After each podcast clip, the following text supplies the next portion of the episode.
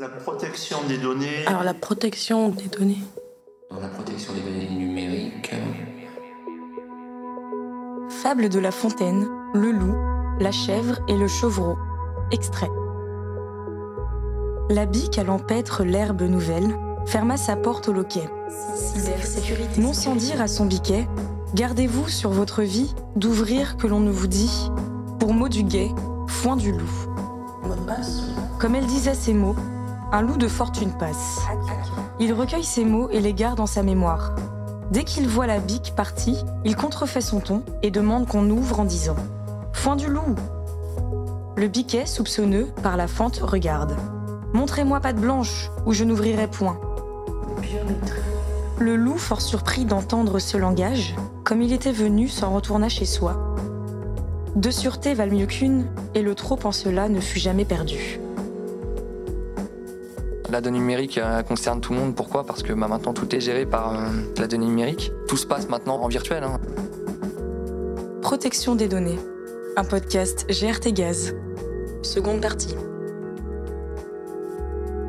Tout le monde est concerné par les données numériques puisqu'elles transitent par les téléphones portables, par les ordinateurs, par un tas de moyens, même ne serait-ce que notre carte bleue. Donc il faut qu'on les protège. Euh, Aujourd'hui, l'accès au, au numérique permet l'accès à tout. Je pense qu'à l'heure actuelle, tout le monde est concerné par les données numériques.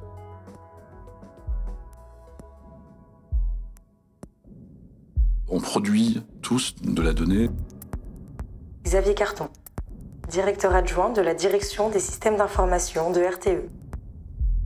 Là, par exemple, je suis en train de produire de la donnée. Ce matin, en répondant à des mails, j'ai produit de la donnée. Toute la journée, je produis de la donnée. Quand j'écris à mes enfants euh, euh, par mail ou par SMS, je produis de la donnée. Quand je vais sur les réseaux sociaux et que je, je dis ce que je pense de, de telle ou telle chose, je produis de la donnée.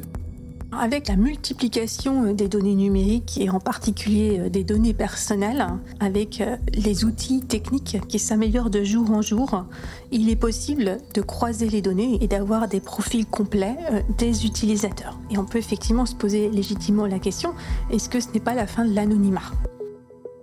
Claire Levallois-Barthes, coordinatrice de la chaîne valeurs et politique des informations personnelles de l'Institut Mintelecom et maître de conférences en droit. Du point de vue des experts, c'est qu'il est de plus en plus difficile de euh, surfer anonymement sur Internet ou d'utiliser un smartphone de notion anonyme. Maintenant, il existe quand même des outils pour se protéger, en tout cas de certains acteurs.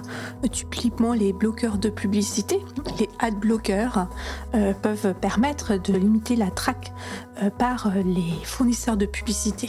Donc on peut mettre en place des stratégies. Également, on peut utiliser des moyens de paiement anonymes. On peut utiliser aussi plusieurs identités, se présenter sous plusieurs facettes selon le contexte.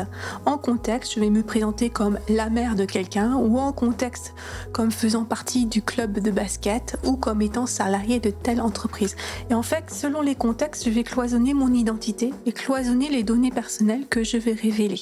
Donc vous voyez, on peut mettre en place des stratégies. Ça demande évidemment de l'éducation, donc des connaissances, et aussi un petit peu de temps, mais finalement, de plus en plus de personnes mettent vraiment en place ces stratégies euh, d'anonymat, sachant que de toute façon, l'anonymat euh, est un douleur.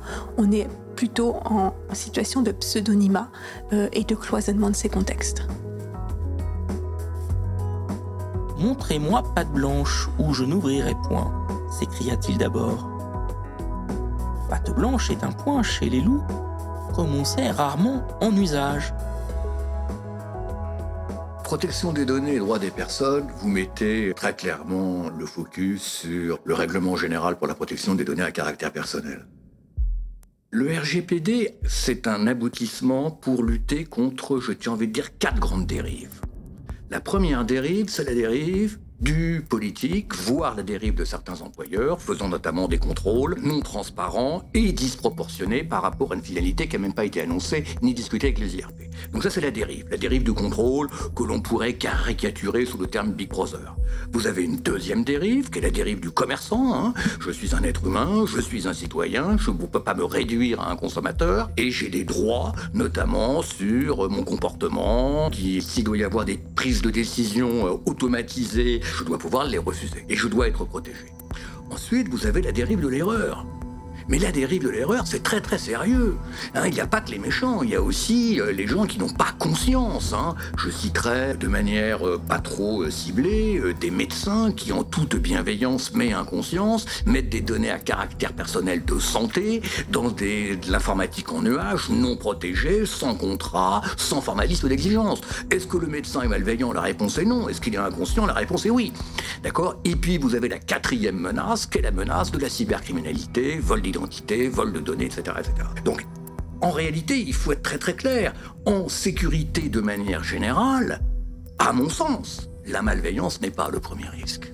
Le premier risque, c'est l'ignorance. C'est l'ignorance de méconnaître la loi, de méconnaître les menaces, de méconnaître les vulnérabilités, de méconnaître les règles, de méconnaître les bonnes pratiques, voire même les outils qui sont à l'intérieur de l'entreprise.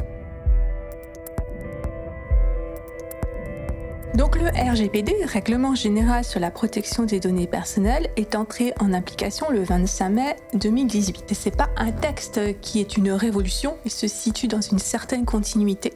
Vous avez des lois qui, dès les années 1970, ont été adoptées et euh, ont mis en avant un socle de principes visant à encadrer la collecte et l'utilisation des données personnelles. Typiquement en France, c'est la loi informatique et liberté de 1978. Donc le RGPD se situe vraiment dans cette continuité avec principalement deux objectifs. Bien entendu, faire face à l'intensification des données personnelles qui circulent à un niveau mondial. Et le deuxième objectif, c'était également de modifier certaines règles pour pouvoir répondre aux enjeux des nouvelles technologies. L'objectif du RGPD, il est double. On le perçoit dans son titre même. C'est un règlement qui est relatif à la protection des personnes physiques qui sont concernées par le traitement de leurs données personnelles et, le et est important, et à la libre circulation de ces données personnelles. Donc on voit tout de suite que l'objectif, c'est protéger l'utilisateur, en tout cas encadrer l'utilisation de ces données personnelles, et en même temps la libre circulation de ces données pour pouvoir faire des services innovants à partir de ces données-là. Par exemple, on a tous vu qu'après l'entrée en application du RGPD, on avait des demandes de consentement qui apparaissaient quand on allait sur les sites web. Et ça, typiquement, c'est un effet RGPD. On me demande mon consentement pour l'utilisation de certaines de mes données. Si vous êtes un petit peu curieux et que vous cliquez sur certains sites, vous allez accéder à une seconde page qui va vous donner plus d'informations. Là, vous allez voir qu'on va vous demander de consentir pour certaines finalités. Est-ce que je consens à ce que mes données soient traitées pour avoir des statistiques sur le site web? Est-ce que je consens à ce qu'elles soient utilisées pour m'afficher de la publicité? Donc là, vous voyez que on va vous protéger vous parce que si vous voulez pas de publicité, vous allez dire non. Et par contre, on vous laisse la possibilité de dire oui et que ces données soient utilisées pour vous proposer des publicités ou des services innovants. Et là, donc, on recherche un équilibre à la fois entre moi ce que je veux en tant qu'utilisateur, mais une possibilité d'utilisation aussi par les entreprises. protège mes données par euh, mot de passe et par empreinte digitale sur mon téléphone. Je protège mes données numériques du mieux que je peux en en mettant le moins possible, en ayant des mots de passe qui sont euh, relativement complexes et en essayant de tout mettre sur ma clé USB chiffrée. Ensuite, il y a le verrouillage de nos postes de travail lorsqu'on quitte le bureau ou qu'on n'est plus devant notre PC. Il y a aussi toute la partie cloud euh, avec Google Drive et tous les serveurs délocalisés qui, nous permettent déjà de protéger en cas de problème Travailler sans partager ses données, ça revient à travailler sans partager ses connaissances. À moins d'être un anachorète dans une grotte, je vois pas comment c'est possible aujourd'hui. Pour préserver les droits des personnes ou respecter des exigences juridiques afin de garantir la véracité et l'intégrité des informations, il va falloir gérer un paradoxe qui est personne ne peut tout faire tout seul et en même temps, il va falloir formaliser des habilitations basées sur le moindre privilège. Chaque collaborateur ne doit pouvoir accéder qu'au minimum dont il a strictement besoin pour réaliser sa mission. Deuxièmement, ces habilitations devraient être basées sur la séparation des fonctions, c'est-à-dire qu'il y a certains privilèges qui ne sont pas cumulables. Troisièmement, il est évident que ces habilitations sur les données ne peuvent pas être définies par l'informatique, mais doivent être définies par la direction métier elle-même, d'accord, qui doit permettre effectivement le partage, tout en respectant la vie privée et les exigences spécifiques de la réglementation. Je fais allusion par exemple à la sécurité financière ou RGPD.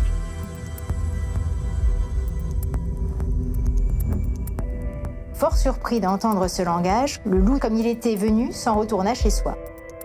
Où serait le biquet s'il y eût ajouté foi au mot de guet que de fortune? Notre loup avait entendu. La question du contrôle des données qu'on passe à nos fournisseurs, elle est, elle est importante. En fait, on ne donne à nos fournisseurs que les données qui peuvent l'aider à nous servir mieux. De façon générale, les fournisseurs, pour mieux nous connaître et pour mieux nous servir, ont besoin de connaître un certain nombre de choses sur nous. À nous de définir exactement ce qu'on leur donne et ce qu'on leur donne pas. Il ne s'agit pas d'être dans un mode open bar euh, totalement transparent, avec une naïveté confondante en disant mais euh, venez donc, tout est à vous. Non, il y a des données qu'on leur passe, il y a des données qui sont confidentielles qu'on leur donne pas. Finalement, la question qui se pose, est-ce que c'est dangereux pour nous? Aujourd'hui, je crois pas. Quand on travaille avec nos fournisseurs, on achète aussi de la compétence. Et la compétence, elle a été acquise par leur formation, mais aussi par le fait qu'ils aient travaillé pour d'autres entreprises. On bénéficie de leur expérience et des, données qu'ils ont récupérées par ailleurs. À nous d'être vigilants sur le fait que même en croisant un certain nombre d'informations, ça leur permet pas d'avoir un avantage concurrentiel déloyal vis-à-vis de, leurs concurrents, parce que finalement c'est surtout là-dessus que, que, les choses se jouent. Il y a peu de risques que ça se retourne contre nous. Pour autant, faut pas être naïf et c'est un point de vigilance, euh, je le reconnais. Deux sûretés valent mieux qu'une, et le trou en cela ne fut jamais perdu. Fable de La Fontaine. Le loup, la chèvre et le chevreau. Il y a eu vraiment trois époques. L'époque de la sécurité informatique est encore très présente. C'est une époque qui a permis la réalisation de tâches nécessaires. Hein.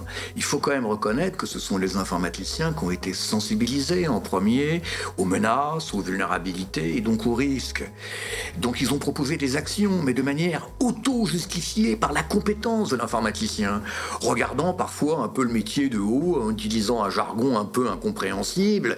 Et le métier a été assez peu sensible, surtout que l'informaticien, quand il a proposé des règles, appelées souvent, rappelez-vous, charte informatique, et le métier ne comprend pas la règle. Il la vit comme abrupte, lapidaire, totalement décorrélée de son contexte et en inadéquation avec son besoin.